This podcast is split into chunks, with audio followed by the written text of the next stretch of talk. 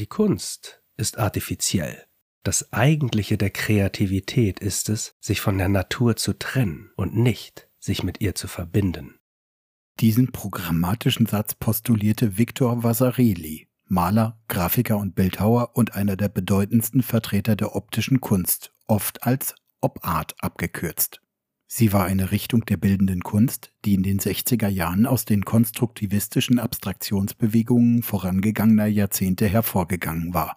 Ziel der Op-Art war es, mit Hilfe präziser, abstrakter Formenmuster und geometrischer Farbfiguren beim Betrachter überraschende oder irritierende optische Effekte wie den Eindruck von Bewegung, Flimmereffekte und optische Täuschungen zu erzeugen, um so Licht, Luft, Bewegung und Raum zu imitieren. Obwohl sie nie eine breite Bewegung innerhalb der Kunst wurde, so hat sie doch deutliche Spuren unter anderem im Design oder der Digital Art hinterlassen. Die von ihren Vordenkern vorgebrachte vermeintlich neue Betonung des Optischen in der Op-Art veranlasste wiederum den Kunsttheoretiker Josef Albers, Selbstvertreter der neuen Gestaltungsform, zu der lapidaren Feststellung, dass alle Malerei optisch sei. Er präzisierte seinen Unmut über die Bezeichnung so. Die Benennung irgendwelcher Bildkunst als optische Kunst ist ebenso sinnlos wie von akustischer Musik zu sprechen oder haptischer Skulptur.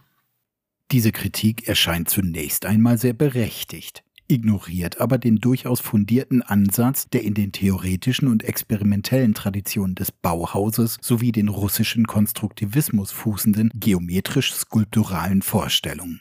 Beide Schulen zogen in ihren Grundsätzen und Positionen eine strenge Trennlinie zwischen den Phänomenen Licht und Farbe, die mit deren jeweils unterschiedlicher Rezeption, also der Wahrnehmung und der daraus resultierenden Empfindung begründet wird. Licht kann in seiner Natur im Raum unabhängig von physischen Gegenständen als ein immaterieller Bewegungszustand wahrgenommen werden. Farbe aber hat eine materielle Bindung an eine konkrete Oberfläche und benötigt zur Wahrnehmung Licht.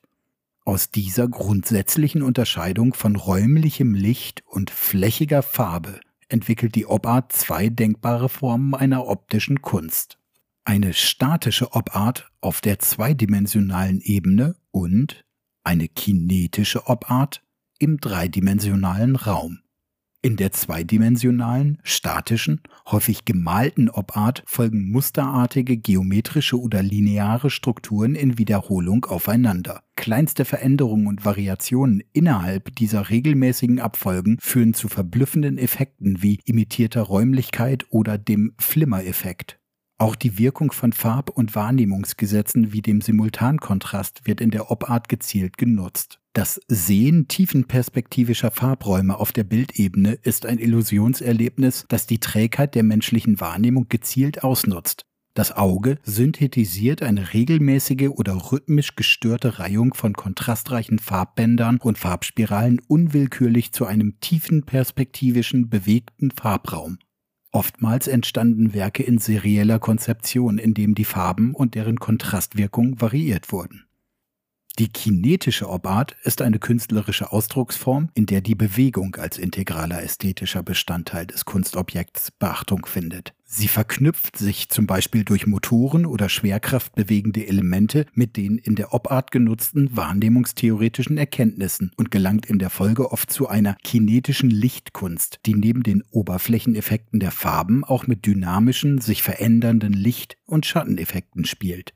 Durch die Loslösung vom Figurativen, vom Abbildenden und die Wiederholung wird das Anekdotische, das von der Welt erzählende Element der Kunst ausgeschaltet. Mit der Abstraktion soll das selbstständige, von persönlichen Emotionen befreite, technisch-mathematische Kunstwerk entstehen. Ein Kunstwerk, das der Natur gleicht, ist unnütz.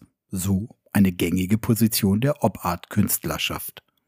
Victor Vasarely als einer der Op-Art-Vordenker, Theoretiker und Praktiker arbeitete zunächst als Werbegrafiker und entwickelte dabei ein Interesse am Trompe-l'œil, französisch für Täusche das Auge, an grafischen Mustern und Illusionen des Raumes.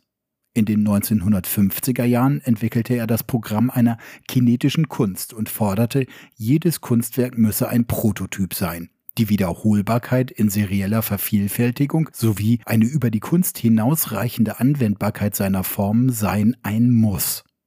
Nach der ersten bedeutenden Op-Art-Ausstellung mit dem programmatischen Titel The Responsive Eye 1964-65 in New York ausgerichtet, verbreitete sich die Strömung weiter. Als prägende Akteure sind Jesus Rafael Soto, Joseph Albers, die Engländerin Bridget Riley, Almir Marvinier oder Victor Vasarelis Sohn Jean-Pierre Ivaral zu nennen.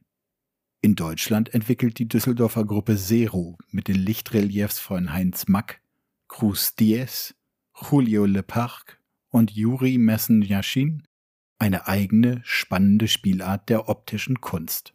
Die Op-Art hatte aber auch großen Einfluss auf das Design der 60er und frühen 70er Jahre.